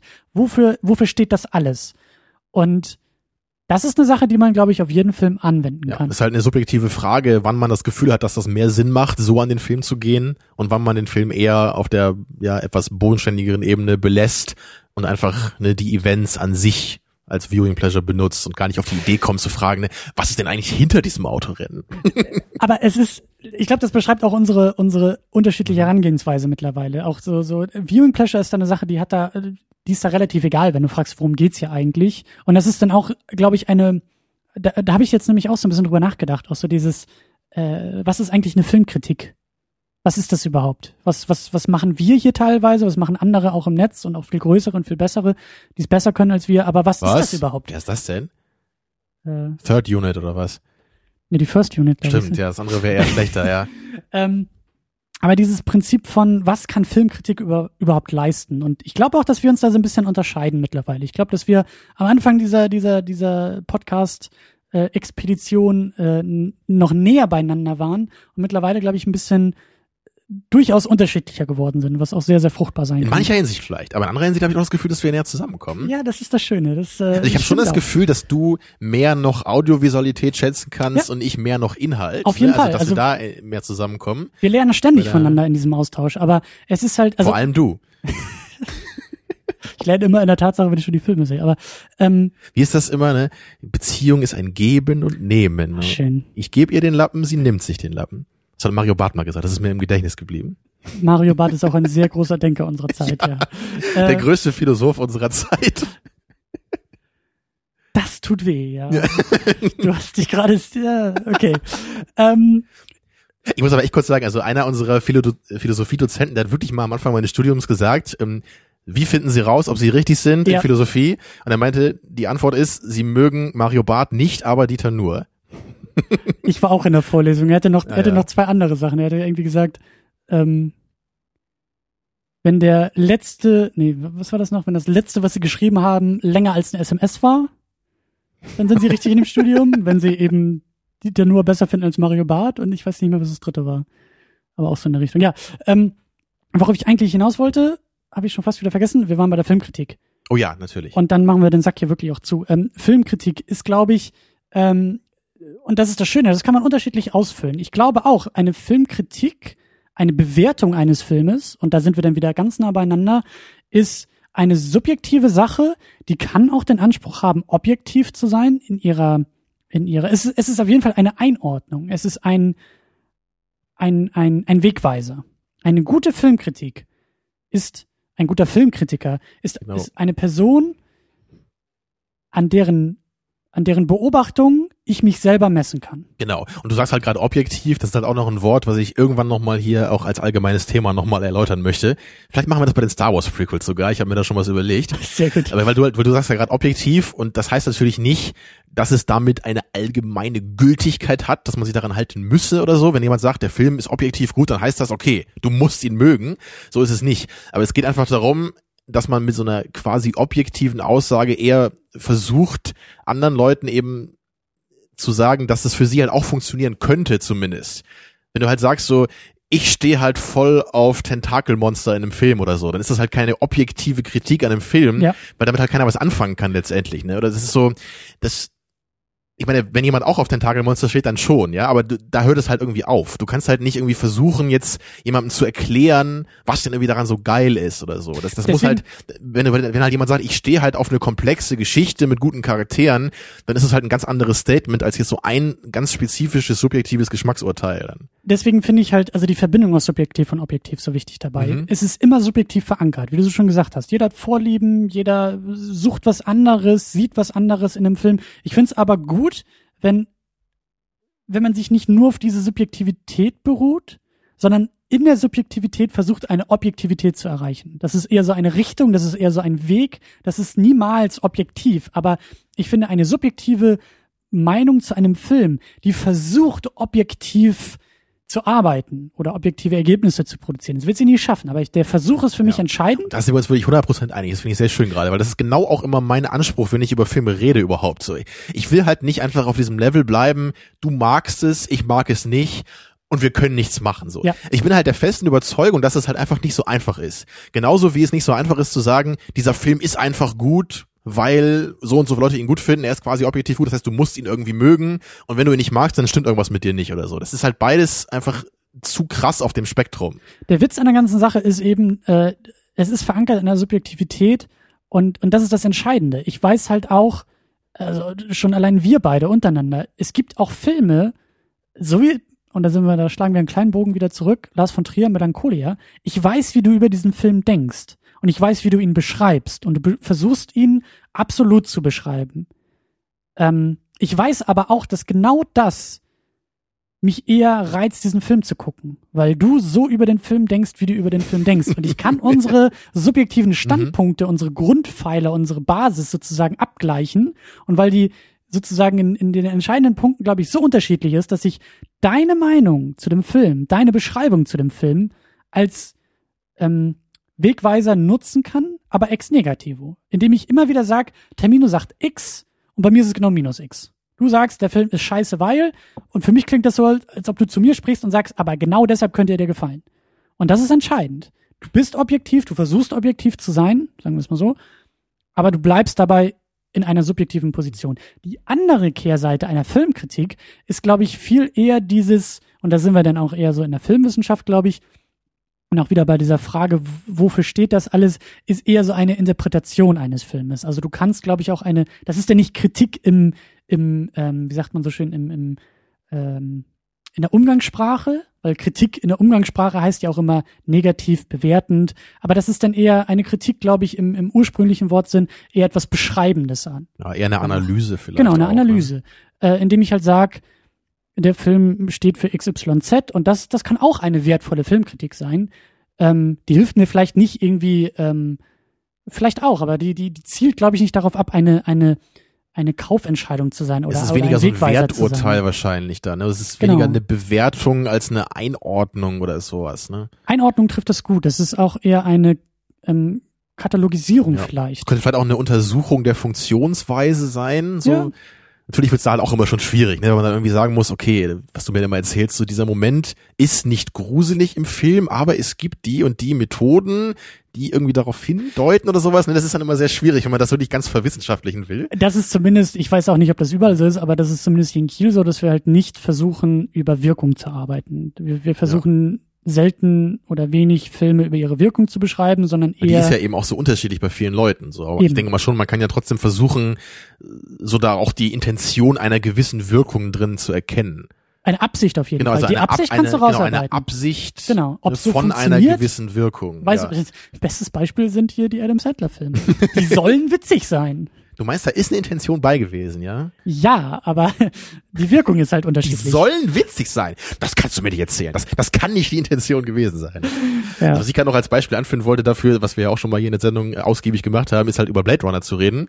Und das Argument, was du da eben angeführt hast, ist halt was, was man ja zigfach äh, bei dem Film eben wiederfindet. So, dass halt ganz viele eben einfach sagen, so dieser Plot ist für mich so uninteressant bei Blade Runner, dass ich einfach nie so richtig in den Film reinkomme. So, ne? Von von Anfang an. Und das ist halt schon eine objektive Kritik in der Hinsicht. Ne? Das ist halt nicht einfach nur so, ich finde den Plot irgendwie langweilig oder scheiße oder irgendwie sowas. Es, es stimmt halt schon, dass bei Blade Runner extrem wenig Plot einfach ist. Ne, wenn wir auch bei der Story-Plot-Unterscheidung bleiben, ne, Story Mhm. ist natürlich immer da, das geht Ja. irgendwie gar nicht anders, aber es ist halt schon wenig so an relevanten Plotpoints jetzt da. Da passiert halt nicht so viel. Und sie, die beiden lernen sich so ein bisschen kennen dann, ne, gut, du lernst die Replikanten so ein bisschen mehr kennen, aber da, da passiert ja eigentlich wenig wirklich von den Handlungen selber. Aber dennoch ist es halt für mich halt immer noch easy irgendwie so ein Top-5-Film, so weil halt das, was dahinter halt steht, als für mich so unglaublich gut funktioniert und auch perfekt durch diesen minimalistischen Plot transferiert wird. Ja. So, und, und das ist halt so dann der Punkt, wo man sich auch konstruktiv darüber unterhalten kann.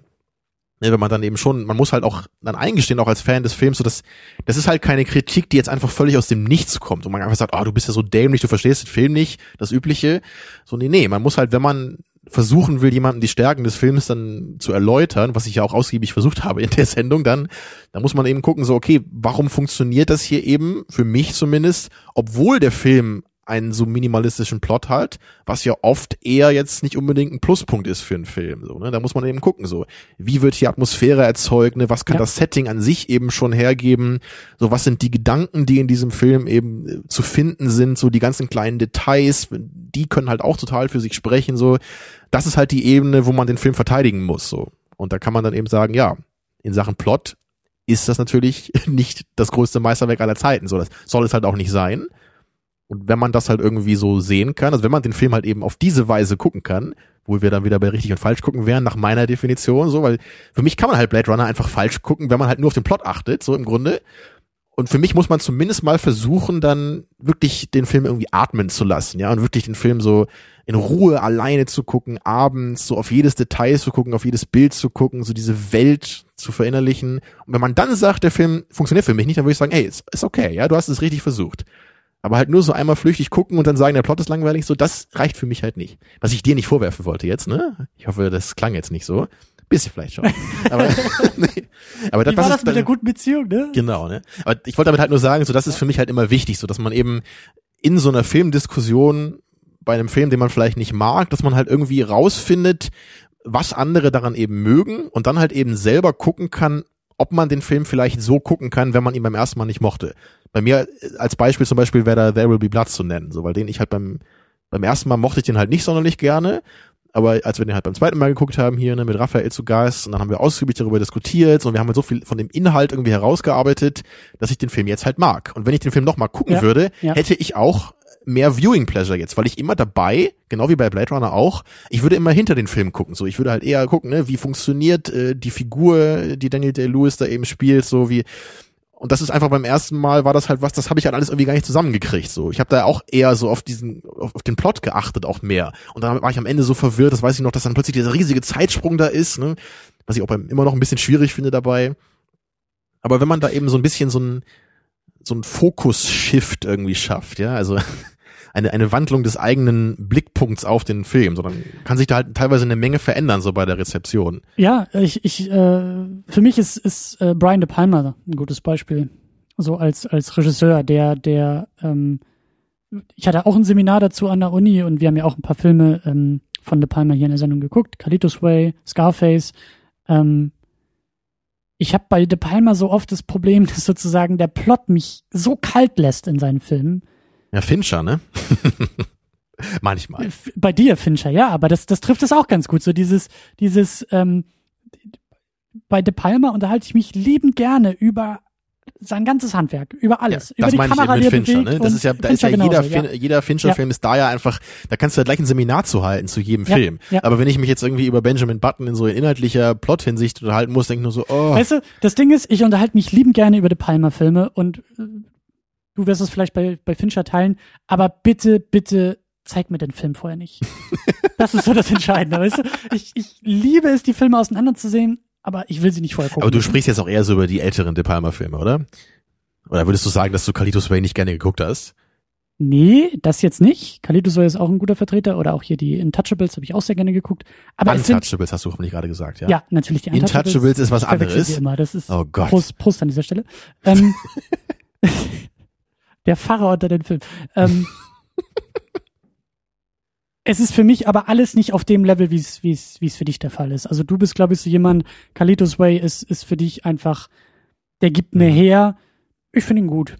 So, Ja, der begeistert schon- mich halt richtig so, ne? Genau, Da- und das- ich, der begeistert mich halt so sehr, dass ich halt sogar über die paar Schwächen, die halt auch da ganz klar drin sind, gerade so am Ende, ne, mit der Beziehungsgeschichte und dem bisschen klischeehaften Ende, so, da kann ich halt auch viel mehr drüber wechseln als andere, so. Ja. Ne, Ich ziehe da vielleicht einen halben Punkt für ab, ne? in, in Bewertungen gesprochen, andere vielleicht zwei oder drei oder sowas, Ja. was ich auch verstehen könnte dann. Ja, aber das, das ist halt so der Punkt, ne? man muss immer versuchen, in so einer Kritikdiskussion irgendwie einen gemeinsamen Nenner zu finden. Man muss wahrscheinlich auch nicht nur gemeinsam nennen, man muss, glaube ich, auch das Level so ein bisschen einpendeln. So ich, und da, da hilft vielleicht auch diese Story-Plot-Unterscheidung. So, wenn sich der eine über den Plot unterhält und der andere über die Story und man dann aufeinander prallt, dann liegt das schon daran, dass man eine ganz andere Sprache spricht. So, oder eine ganz andere, ja, eine ganz andere Ebene irgendwie. Ja. Ich meine, auch, auch bei. Social Network bei mir. Ich meine, es, ich finde diese, diese Story an sich halt, oder ich weiß nicht, ist die Story oder Plot? Ich weiß auch nicht. Einfach das Thema des Films ist halt für mich so unglaublich uninteressant schon mal, dass es halt, da, da, da fange ich schon mal drei Punkte tiefer an als du wahrscheinlich. ja. Einfach Ja, nur ja. aufgrund, weil es halt darum geht, wie halt irgend so ein nerdiger Typ halt Facebook gründet. So das, wenn man das halt so geil erzählt, wie das nur möglich ist, dann würde ich den Film vielleicht auch mögen, aber ich meine, dass ich dem irgendwie mehr als sechs Punkte gebe, wäre halt schon ziemlich unwahrscheinlich bei so einer Geschichte halt, ne? Ja. Tja, und bei dir ist das vielleicht auch so, bei irgendwelchen Trashfilmen oder sowas, so. Keine Ahnung, ne? Ja. Da hat man natürlich auch Oder, so eine andere oder tatsächlich Default Palmer. Position So, das ist irgendwie so, ne? Ja. Ja, du, du kennst ja, glaube ich, mehr ältere Sachen. Da, da bin ich ja auch nicht so sicher, ob ich die alle so geil finden würde dann. Die habe ich auch alle auf der Watchlist. Aber klar, so die in den 80ern und frühen 90ern, dann so diese Gangsterfilm-Dinger natürlich, da bin ich halt überall voll begeistert dann. Das ist klar. Ja. Ja, ich glaube, wir könnten entweder jetzt aufhören oder noch drei Stunden weiterreden, wie immer. Ähm, ich glaube, das Ja. Thema ist auch wie immer nicht durch, sondern wird irgendwann wieder aufgegriffen. Wie sind wir denn jetzt eigentlich auf Kritik gekommen von Adams Äpfel? Weil Wir es da ja auch die Frage geht, äh, äh, gibt, äh, ist es Glaube, ist es Freundschaft, worum, worum geht's in dem Film? Geht's um Plot, geht's um Ach so. Story? Ist es, äh, ist es eine Tatsachengeschichte? Ist es auf dem Boden oder im okay. Himmel? Ja, Oder was würde man jetzt, wenn man für eine Fernsehzeitung schreibt, was, was, schreibt man da in die Box für einen Satz? Ne? Ein schöner Film über Freundschaft oder ein bitterböser Film über Glauben oder skurrile Charakterstudie, nee, skurrile ähm, dänische schwarze Komödie. Fertig. Hauptsache Fertig. skurril. passt immer. Und äh, vier von fünf Sternen Ja. oder sowas. Aber wie, wie wäre es denn jetzt vielleicht noch so abschließend für dich? Also was war es denn jetzt subjektiv für dich am ehesten, was du aus dem Film so gezogen hast? Auch wenn natürlich alles irgendwie drin war, aber was, was war so die Ebene oder wa- was war so der Gedanke, der dich jetzt noch so begleiten würde nach der Sichtung des Films? Das ist eine sehr, sehr gute Frage. Ich, ich, ich finde, wenn ich mich entscheiden müsste, ich habe ja selber jetzt dieses Spektrum aufgemacht, so Glaube oder Freundschaft. Ich finde das, ich finde diese, diese, diese irdische, diese weltliche Komponente der Freundschaft, glaube ich, spannender als die geistliche Komponente des Glaubens. Für mich geht's in dem Film eher um zwei Männer, die in Respekt zueinander finden, als im Glauben zueinander finden. Das mag vielleicht auch eher was über mich aussagen als über den Film und so weiter. Aber das ist für mich, das ist für mich dieser Moment, als sie diesen Kuchen teilen. das ist es irgendwie so. Der ein, einfach so auch dieses, ich glaube, dass Adam Ivan in dem Moment irgendwie ein, ein, das ist für mich eher eine Geste der Freundschaft, dass er sagt, du hast es nicht leicht, das Leben ist auch nicht leicht und und äh, äh, gerade hier in dieser in dieser in dieser Kirchengemeinde ist irgendwie die Kacke so am dampfen, ähm, dass ich auch nicht weiß, was ich hier überhaupt noch glauben soll und was überhaupt irgendwie richtig ist und was falsch ist und was jetzt irgendwie göttliches Zeichen ist und was nicht. Aber so, ich lasse mich auf diesen Wahnsinn und auf diesen Irrsinn, den du hier lebst, auf den lasse ich mich ein. Das ist es irgendwie für mich, was, was, was übrig bleibt. So, so, wir haben auch so einen kleinen Epilog in Anführungszeichen, als die beiden dann ja irgendwie, glaube ich, die nächsten beiden abholen, die da irgendwie in die Kirchengemeinde soll oder, oder dieser, dieser Ja, ja. Moment da. Er ist ja dann, Adam ist ja dann der Gehilfe, ne, hat dann auch wieder Haare bekommen auf Genau, dem Kopf. genau. Und das, das ist es für mich eher. Ich, ich, für mich ist es eher ein, ja, Freundschaft, Respekt. Ähm, es ist eher eine weltliche Geschichte als eine geistliche. Ist interessant, weil also gerade der Aspekt der Freundschaft, den hätte ich jetzt gar nicht so stark darin gesehen. So, das ist halt immer wieder cool, wie, wie man das halt so verschieden empfinden kann. So ist, ist ja klar da. Ne? Gerade der letzte Moment ist ja in der Hinsicht irgendwie auch schön. Aber für mich ist es halt schon im, in, in erster Linie eigentlich das Thema so, oder wie, wie nennt man das, aber wie, wie geht man mit der Realität um eigentlich? So was, wie, oder wie, wie sollte so der eigene Blick auf die Welt irgendwie sein? So, so in diese Richtung geht's für mich eher. Vielleicht denke ich da auch irgendwie zu sehr an American History X oder so, aber ich meine, der, der Typ ist nun mal halt ein Neonazi hier und wird irgendwie in gewisser Weise geläutert. deswegen habe ich das, glaube ich, auch automatisch so ein bisschen so damit assoziiert, so dieses, die, dieser ganze Hass, den du auf die Welt irgendwie haben kannst, aus welchen Gründen auch immer, Stimmt, das, ne, dass ja. der halt einfach am Ende, dass er halt als Adam halt in diesen Kuchen beißt, dass vielleicht, vielleicht in seinem Kopf geht halt vielleicht die Frage vor, spucke ich dieses dreckige Zeug jetzt aus, so ungefähr, ja, und bin sauer darüber, was für eine Scheiße das ich hier gemacht habe, weil ich nicht mal imstande bin, diesen blöden Kuchen zu backen, so ungefähr, so stellvertretend für eigentlich sein ganzes Leben, vielleicht, Ja, ja. was wir ja gar nicht sehen im Film, nur so implizit, aber das, so könnte für mich eben der Gedanke, dass er halt Neonazi ist, dann so seinen Platz darin finden. Und, und so könnte ich es mir dann eben vorstellen, dass er in dem Moment einfach sagt, so, nein, so, ich, ich bin irgendwie durch damit, immer Hass zu haben auf alles und die Welt. Und ich bin einfach bereit damit, jetzt so, so damit umzugehen, wie es eben Ivan macht, so. Er, er lässt es halt nicht an sich ran und er lässt es halt nicht zu, dass er selber daran kaputt geht, so. Ja. Und das, das ist halt für mich, wie, wie schon gesagt, das ist jetzt kein Gedanke, wo ich sagen würde, hey, geile Idee, muss ich auch so machen. Aber ich finde es halt einen interessanten Gedanken. Also ich finde es halt cool, darüber so nachzudenken und dann auch sich selbst zu überlegen, so, wo macht man das in seinem Leben vielleicht eher und wo versucht man das eher wegzulassen? So, so, solche Denkweisen einfach zu haben. Das ist, das ergänzt sich auch schön miteinander. Das lässt sich ja beides kombinieren. Das ist kein, kein, das schließt sich gegenseitig nicht aus, was wir jetzt gerade so beschrieben haben. Eben, ja. Das, ja, Das hängt ja auch damit zusammen, dass eben ähm, Adam Respekt für Ivan Genau. jetzt eben hat. Deswegen Genau, genau. kann er auch diesen, diesen Gedanken oder diese Lebensweise, die Ivan eben hat, die er ja am Anfang auch total ablehnt, total lächerlich findet. Und er wird ihm immer in den Kopf, du bist doch voll der Idiot hier er und prügelt so. ja ne? wirklich auf ihn ein in diesen Momenten auch. Also Eben, er wehrt ja. sich ja wirklich Genau, gewaltsam. erst körperlich, dann ja auch noch verbal, einmal Ja. in dieser Kirche, wo er ihm sagt, so Gott hasst dich und du bist doch total erbärmlich und sowas. Ja. Aber am Ende ist er ja nicht mehr so und er, er denkt eben auch über all das nach, so. Und das, das finde ich halt irgendwie cool. Das, dieser, dieser letzte Moment ist einfach auch das Beste am Film, würde ich sagen. Dieses, wie halt der ganze Film irgendwie darauf hingelaufen ist und dann, also der, der vorletzte Moment, wo sie diesen Kuchen essen, meinst du? Also, ja, ja, klar. Das, ja, ja, ja. ich habe es jetzt auch so als Epilog gesehen. Ich meine, klar, es ist im Grunde nicht der letzte Moment des Films, aber für mich hätte der Film dann im Grunde auch zu Ende sein können. Der, So, das, das- ist, das ist ja im Grunde genommen auch der allerletzte Moment ist ja, als die beiden anfangen, dieses sehr, sehr cheesige Poplied, glaube ich, von Take That oder so zu singen. Also sozusagen diese Kuchen-Moment nochmal eine Stufe höher. Genau, weil erst hat ja Adam immer ganz wütend irgendwie das Radio ausgeschaltet, Genau. wenn, wenn Ivan da irgendwie was angemacht hat und am Ende dann zögert er so ein bisschen und fängt dann selber an, damit zu singen, so. Ja, ja Ist im Grunde so ein bisschen der gleiche Moment wie der Apfelkuchen, ne, irgendwie. Aber also der Apfelkuchen war cooler, finde ich, so, weil ja, ja, ja. es ist ja eben auch so das McGuffin, wie du gesagt hast, ne, der, der Apfelkuchen, der gebacken werden muss, ey. Ja. Ja, Ja. auf jeden Fall ein schöner Film. Also äh, hätte ich nicht gedacht, auch, das ist auch wieder so, ein- so ein Beispiel, wo ich finde, die Diskussionen, das gründliche drüber nachdenken, macht den Film nochmal wieder besser. Ja. Ja, ich fand ihn auch nach wie vor gut. So, ich, ich habe halt nur, wie gesagt, ne, im vierten Fünftel, da hatte ich so ein bisschen Probleme, das alles irgendwie zusammenzupuzzeln.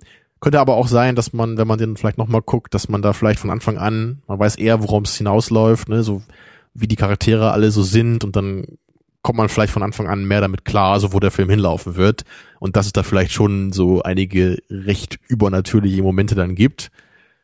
War für mich halt beim ersten Mal ein bisschen schwierig so. Ja, aber ich meine trotzdem, äh, super Film auf jeden Fall trotz lebensbejahendem Scheiß. Ähm, Melancholia ist übrigens lebensverneinender Scheiß. Also das kann man sich ganz, äh, ganz äh, wertungsfrei eigentlich, also ganz deskriptiv kann man das eigentlich sagen über den Film. Dann müsste er doch eigentlich, aber egal. Was Aber auch nicht egal. schlecht an dem Film ist, aber das, das ist so typisch Lars von Trier. So, die Menschen sind schlecht und die einzigen, die das wirklich einsehen, die haben auch recht. So, die haben halt das Leben gecheckt. So, das ist immer so, das ist immer so Lars von Triers Botschaft in seinen Filmen. So. Also wenn du mal, wenn du dich mal zu gut fühlst, wieder dann, Ja. dann leg mal Antichrist ein und dann kannst du auch gut schlafen gehen. Ich bin gespannt, wie das dann in der nächsten Ausgabe wird. Ähm, ob wir da auch wieder so eine spirituell angehauchte Diskussion führen werden. Oha, Ob es ja. dann auch um, um Ob es da eine Story geben wird in dem Film, ja, das, äh, ja, wie, wie Ich schon, schon. angekündigt, ne, wir gucken ja Mad Max oder wollen es zumindest versuchen. Ich hoffe, der kommt dann hier irgendwie im Kino, am Ja. besten noch im O-Ton. Obwohl ich echt sagen muss, bei dem Film, das fände ich jetzt, glaube ich, nicht so schlimm, wenn wir den nur auf Deutsch erwischen. Also natürlich, wenn es geht, dann lieber auf Englisch. Ja. Aber ich denke mal nicht, dass das so viel gesprochen wird. Wir versuchen zwischendurch irgendwie noch so eine Mini-Unit zu den Avengers tatsächlich einzufügen, aber das ist halt ohne Gewehr. Und ohne mich vor allem. Du bist ja das Gewehr. Das verbale Gewehr, ja. Genau. Bam. Ähm, Ja, ich hoffe auch, dass wir Hannes wieder mit ins Boot holen können dann. Stimmt, ja. für den neuen Film. Das würde ja ganz gut passen, ne? wo wir gerade den Ja. alten Mad Max zusammengeschaut haben. Ja. Und wir hatten ja alle auch so ein bisschen andere Erwartungen, andere Hoffnungen an den Film, was ich immer ganz schön finde, so gerade bei so einem neuen Film dann, ne, wenn alle mit verschiedenen Ausgangspositionen so da rangehen. Ja, da kann man gleich Und mal ich, anknüpfen. und ich bin auch echt immer noch gespannt. So, ich sehe bei Moviepilot, manche Leute sind begeistert, manche Leute sagen jetzt schon, ich habe überhaupt keinen Bock auf den Scheiß. So, ich will nicht irgendwelche dummen Autos in Sandstürmen sehen. Und ich, ich bin halt wirklich zwiegeteilt. So, ich bin vorsichtig hoffnungsvoll, was ich mich eigentlich nie mehr traue heutzutage.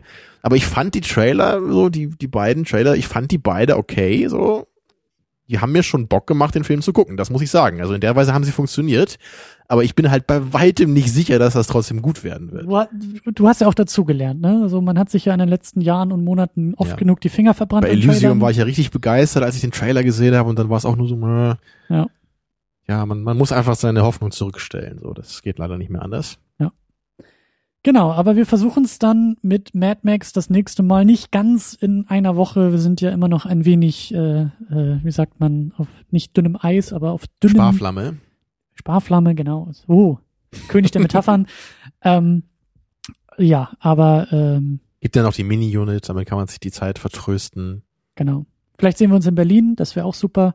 Dann haben auch Ansonsten- alle die Zeit, den Film noch zu gucken vorher, siehst du mal. Eben, das Machen wir Ding, ja nur für die Zuhörer, dass sie auch Eben. Zeit haben. eben, das Aber ich Ding, weiß ja, wie hart das ist, wenn eine neue Second Unit Folge draußen ist, man den Film aber noch nicht gesehen hat, so dann hört man wahrscheinlich trotzdem schon mal rein und versaut sich den Film und so. So, äh, Das wollen wir halt einfach von vornherein ausklammern.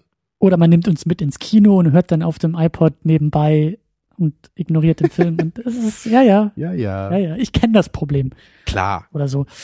Aber gut, äh, dann hören wir uns äh, das nächste Mal garantiert zu Mad Max und ich bin ich bin gespannt wie ein Flitzebogen. Oh ja. du? Ich kann auch Fahrt vorsichtig.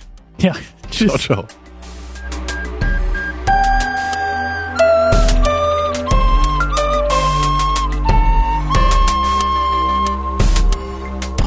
Second Unit. Second unit.